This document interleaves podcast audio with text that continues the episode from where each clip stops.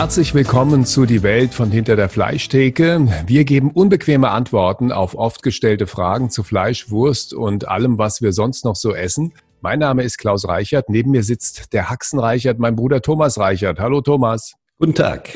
Heute geht es um Gesundheit in unserem Podcast. Die deutschen Schweine sind bedroht und zwar von der afrikanischen Schweinepest, meint Achim Fehlmann. Er hat geschrieben, da ist ja richtig Alarm, nachdem die afrikanische Schweinepest in Deutschland angekommen ist. Wie gefährlich ist diese Krankheit? Also für den Menschen scheint sie nicht gefährlich zu sein. Für Schweine bedeutet sie auf jeden Fall das Todesurteil. Fangen wir vorne an. Die Krankheit heißt afrikanische Schweinepest und das ist natürlich erstmal irreführend, weil die Pest von Bakterien Bakterien übertragen wurde und äh, diese Krankheit wird von Viren übertragen. Thomas, warum nennt man sie dann Schweinepest? Ich glaube, das ist einfach nur eine Ableitung ähm, von dieser Begrifflichkeit, weil Pest ja in aller Regel für die Menschen früher bedeutet hat, wenn sie die bekommen haben, war das das Todesurteil. Und ähnlich ist es bei Schweinen heute auch noch, ob es jetzt die europäische oder die afrikanische Schweinepest ist, ist, das ist zwar ein Virus und kein Bakterium, aber es ist tatsächlich so, dass es für die betroffenen Tiere in jedem Fall tödlich ausgeht. Die europäische Schweinepest gibt es schon seit Jahren, seit Jahrzehnten. Die afrikanische Schweinepest ist jetzt aus Kenia kommend, wahrscheinlich über Russland und Polen nach Deutschland eingewandert. Was ist denn der Unterschied zwischen diesen beiden Krankheiten? Gibt es da einen? Naja, also so vom Grundsatz her ist der Stamm derselbe. Die, die Übertragungswege sind ein bisschen anders. Es ist eine Zeckenart, die das in Afrika überträgt. Und das ist so, dass die erstmals aufgetaucht ist 1910. Und zwar, ähm, als die Engländer da Kenia kolonialisiert haben, haben die Schweine eingeführt. Und dabei haben sie halt äh, gemerkt, dass es da eine Krankheit gibt, gibt, die den Schweinen sehr zugesetzt hat. Und die großen Schweineherden, die die da gezüchtet haben in Kenia, war natürlich für diese Zeckenart, die da zu Hause ist, ein wunderbarer Angriffspunkt und somit auch für das Virus. Und der Weg, den sie genommen hat, halt einfach über Russland beziehungsweise Georgien war es wohl gewesen, dann irgendwann über Polen. Zwischenzeitlich war sie auch schon mal in Belgien aufgetaucht. Die haben das allerdings gut im Griff ist natürlich so, dass das nur eine Frage der Zeit war, bis das hier auch bei uns in Deutschland ankommt. In, in Afrika hieß die Krankheit zunächst African Swine Fever. Das heißt, da war von Pest nicht die Rede, sondern die Krankheit, ein Symptom ist halt, dass die Tiere hohes Fieber bekommen. Wie sehen denn die anderen Symptome aus? Ja, das ist hohes Fieber, das sind unbestimmt, also ähnlich wie bei Erkältungskrankheiten zum einen. Zum anderen ist es so, dass äh, die Schweine innere Blutungen bekommen, das heißt, äh, die Blutgerinnung irgendwie aussetzt und das bedeutet natürlich, dass sie irgendwann verenden. Es war ja in Afrika so, dass zunächst Warzenschweine diese Krankheit hatten und dann, wie gesagt, die Krankheit von Zecken auf normale Schweine übertragen wurde. Wie wird denn die Krankheit hier bei uns übertragen? Also hier bei uns ist es so, dass die Schweine, und es sind in aller Regel Wildschweine, die sich da anstecken, übertragen wird über Blut beispielsweise, über Körpersekrete und über Kadaver, die halt irgendwo liegen. Dieses Virus ist halt sehr resistent, auch gegen Kälte. Das braucht Feuchtigkeit und da ist natürlich Europa ein idealer Nährboden dafür. Und jetzt bei diesem Wildschwein, das da gefunden wurde, war es wohl so, das war auch vom Verwesungsgrad her schon ziemlich weit fortgeschritten, aber trotzdem war das Virus noch aktiv gewesen. Und das macht es letztendlich auch so gefährlich. Das heißt, selbst in Lebensmitteln, wenn die, wenn dieses äh, Virus vorhanden ist, kann es sein, dass das nach wie vor da ist und dass es dann halt über wieder über den normalen Kreislauf, das heißt, es wird weggeworfen, vielleicht achtlos oder auf einer Autobahnraststätte in Mülleimer geschmissen, dann irgendwann wieder bei den Wildschweinen ankommt und dann geht's halt weiter.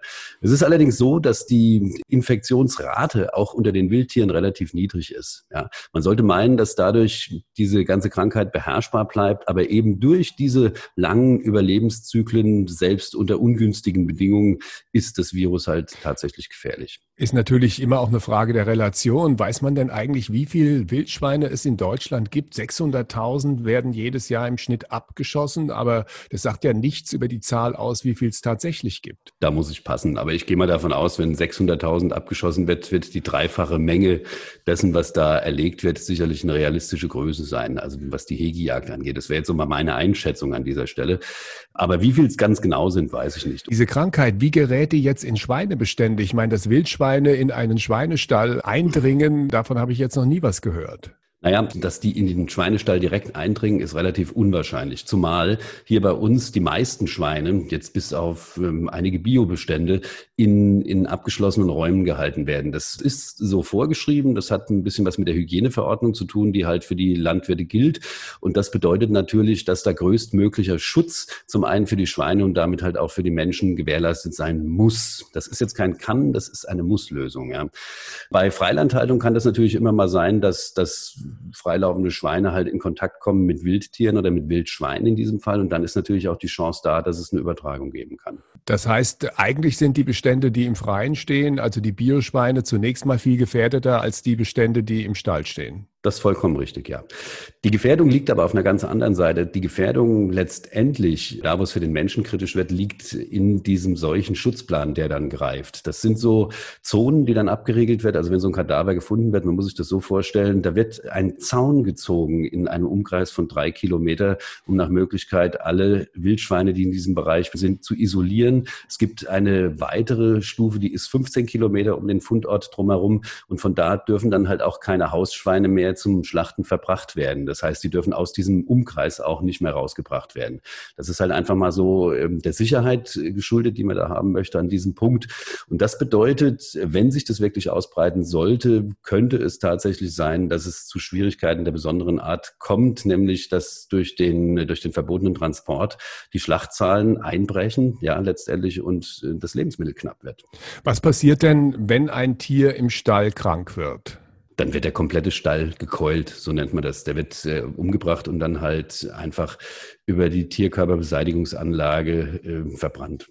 Jetzt leben in diesen Stellen ja, zumindest äh, was die Massentierhaltung angeht, Tausende von Schweinen. Das heißt, wenn ein Fall tatsächlich äh, da auftritt, du hast ja eben schon angedeutet, dann müssen alle Tiere getötet werden. Und äh, du befürchtest einen Engpass, was das Schweinefleisch angeht. Kann man es nicht einfach im Ausland kaufen? Also umgedreht. Zunächst einmal wird es so sein, dadurch, dass das Ausland kein Schweinefleisch mehr abnimmt aus Deutschland, wird der Preis zunächst deutlich einbrechen. Aber überall da, wo wo dann die Zonen gesperrt werden. Wir haben jetzt hier beispielsweise die Situation, dass in diesem 15 Kilometer Radius, wo das Schwein gefunden wurde, schon 17 äh, Betriebe sind, 17 ne, Schweinezüchterbetriebe sind. Die sind zunächst einmal raus aus dem Kreislauf. Das heißt, die können keine Tiere mehr zum Schlachten verbringen, weil es gibt auch keine dezentralen Schlachtstätten mehr. Die sind alle zentral organisiert. Und ich kann mir nicht vorstellen, dass wenn jetzt hier die Schweinefleischproduktion um 50 Prozent einbricht, dass man so etwas in kürzester Zeit, das heißt innerhalb von 14 Tagen, kompensieren kann über den europäischen Markt. Was heißt das eigentlich jetzt für die Kunden? Ist die Gefahr da, dass sich die Leute anstecken? Es heißt ja die ganze Zeit, dass diese Krankheit für Menschen nicht gefährlich ist. Nun ist es so, dass äh, wir ja gesehen haben beim SARS-CoV-2, dass wir jetzt hier ja gerade als Grundlage unserer, unserer neuen Lebenswirklichkeit erleben, dass eigentlich auch von der Tierwelt auf die Menschen übergesprungen ist. Es ist bis jetzt kein Fall bekannt und das muss man halt immer so etwas vorsichtig sagen, wo es passiert wäre, wo halt dieses Virus die Artenschranke übersprungen hätte, dass das deswegen in der Zukunft irgendwann passieren könnte. Also das kann, glaube ich, auch kein Mensch ausschließen. Wird jetzt weniger Schweinefleisch gegessen in Deutschland? Was glaubst du? Das kann ich noch nicht einschätzen. Ich gehe mal davon aus, dass das im Moment auch medial noch nicht so präsent ist, aber ich könnte mir durchaus vorstellen, dass der eine oder andere,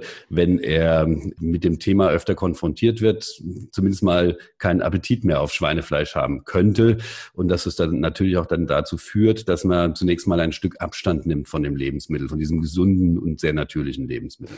Bis jetzt äh, kam es erst einmal vor, dass das Virus nachgewiesen worden ist in einem Wildschwein Wildschwein. Das heißt, es ist in den Beständen eigentlich noch gar nicht angekommen. Das hat zur Folge gehabt, dass an einem Tag oder zwei, drei Tage wurde darüber berichtet, auch relativ präsent. Dann verschwindet das Thema jetzt langsam wieder aus den Medien. Aber du musst schon davon ausgehen, dass wenn es tatsächlich irgendwo in einem Stall auftaucht, dann ist hier richtig was los, was die Berichterstattung angeht. Da gehe ich auch davon aus, dass das medial dann äh, die entsprechende Welle produzieren wird.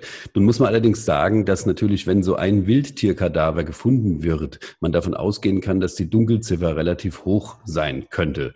Denn äh, der Wald ist tief, der Wald ist groß und äh, die Chance, dass man so ein Kadaver halt einfach findet, ad hoc, die ist halt relativ klein. Es hat ja auch bei diesem Wildschwein sehr, sehr lange gedauert, war schon größtenteils verwest, bis man das entdeckt hat da. Nun würde ich mal sagen, aber das gibt jetzt dadurch, dass jetzt die Medienpräsenz wieder ein bisschen abnimmt, den Leuten dort auch die Gelegenheit, ihre Arbeit zu machen. Also man muss ja immer, eins sehen, da werden ja jetzt Jobs fällig, die, ähm, ja, wie soll man sagen, zumindest mal in den Medien wieder für einiges Aufstoßen sorgen werden. Das bedeutet, die Schweine in diesem drei Kilometer Radius, die Wildschweine in diesem drei Kilometer Radius werden ziemlich stark bejagt werden. Und das Ziel ist natürlich, die komplette Population zunächst einmal umzubringen. Ja, das ist das, was jetzt da passieren wird. Ja, im 15 Kilometer Radius drumherum wird halt eins passieren. Da wird halt jedes Tier zunächst einmal kontrolliert. Da ist jetzt eine Quarantänezeit und die ist nicht fünf Tage wie bei SARS-CoV-2, sondern 45 Tage. Und daran erkennst du schon, wie ernst dieses Thema halt auch bei den Behörden genommen wird. Wir haben eine Sache nicht besprochen und zwar, wir haben ja vorhin schon angedeutet, wie das Virus sich tatsächlich verbreitet. Das heißt, über Blut hast du gesagt und über andere Körperflüssigkeiten, über den direkten Kontakt. Mir war nicht ganz klar geworden, wie das Virus tatsächlich in die Stelle kommen kann, wenn es dort diese Seuchenschleusen gibt. Das heißt, die Bauern oder die, die Schweinezüchter, die in die Stelle gehen, müssen was genau machen? damit nicht ausgerechnet sie das Virus übertragen. Du hast es gerade schon sehr schön gesagt, das sind Seuchenschleusen, die da sind. Und die müssen sich komplett dekontaminieren, wenn die da reingehen, also die Mitarbeiter. Und beim Rausgehen ist es genau wieder dasselbe Prozedere. Wichtig wäre halt, ich meine, es ist ja auch schon ganz oft vorgekommen, dass beispielsweise irgendwelche Tierrechtsorganisationen da eingebrochen sind, solche Stellen und so einen Kram gemacht haben. Also davon würde ich aktuell tunlichst abraten, wenn man äh, verhindern möchte, dass äh, tatsächlich die Schweine oder die, die Tiere, die da leben, mit irgendeinem Bakterium oder Virus von außerhalb infiziert werden sollen. Also das wäre echt fatal, wenn das auf dem Weg passieren würde. Weil auf dem normalen Weg, die, die Schweine leben da in quasi hermetisch abgeriegelten Stationen, kann das Virus nicht dorthin gelangen. Nun gibt es 7000 Schweinezüchter in Deutschland. Es gibt ein paar richtig große, also wo ein paar tausend Schweine in einem Stall stehen und es gibt etliche, die so ja zwischen 500 und 1000 Schweinen haben. Wer ist eigentlich gefährdeter, diese ganz großen oder die vielen kleinen? Ich glaube, dass es aktuell die, eher die kleinen sind, weil natürlich die großen Ställe, was diese Abriegelung angeht, bedeutend mehr Maßnahmen und auch bedeutend mehr Sicherheit haben als ein kleiner Stall, ja, der in, unter bäuerlichen Bedingungen halt einfach arbeitet. Statistisch gesehen ist es natürlich so, wenn du 30 kleine hast, ist die Gefahr, sich zunächst mal anzustecken, allein durch die Anzahl der Züchter natürlich größer. Auf der anderen Seite, wenn es tatsächlich dazu kommen sollte, dass das Virus in so einen riesigen Stall irgendwie eintritt, dann hast du natürlich da das Problem, dass du auch da alle Tiere, paar tausend Tiere auf einmal töten musst. Das ist die Wirklichkeit. Das ist der Seuchenschutzplan, der einfach besteht und der einfach sagt, wenn so ein Tier äh, angetroffen wird in so einem Stall, dann ist die komplette Population letztendlich dann zu keulen beziehungsweise notzuschlachten in dem Fall. Ich kann mich ja noch erinnern, ich meine, das war früher, die Schweinepest war früher keine Seltenheit. Das trat so weiß ich so, alle eins, zwei Jahre mal in irgendeiner Ecke in Deutschland auf. Da war das halt so. Dann hattest du, äh, wenn wir früher den Frankfurter Schlachthof gefahren sind, so ein, quasi so ein, wie so, wie so ein eine Vertiefung im Boden.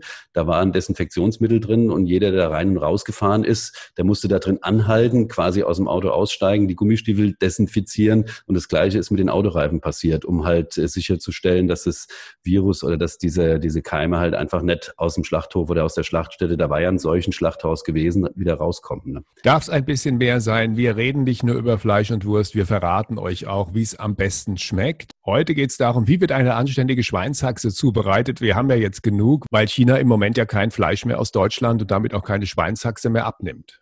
Schweinshaxe ist im Namen von Haxenreichert ja ein, ein prägendes Element, insofern auch eine ganz wichtige Sache hier bei uns im Haus. Bei uns wird es einfach so gemacht, die wird gewürzt mit einer Würzmischung, die stammt noch von unserem Vater. Die besteht aus Kochsalz, die besteht aus Kümmel, die besteht aus Pfeffer, der da dran gegeben wird, Knoblauch und das in einem Mischungsverhältnis, das wir natürlich an dieser Stelle nicht verraten und auch von der Menge her, die da drauf kommt. Dann wird wird die Schweinshaxe in einen Backofen reingegeben und bei 180 Grad etwa zwei Stunden lang fertig gebraten. Und dann wursteln wir wie immer am Ende der Sendung noch zwei Songs auf die die Welt von hinter der Fleischtheke Playlist. Was hast du ausgesucht? Ich habe heute einen wunderbaren alten Titel ausgesucht von The Who, I Can't Explain.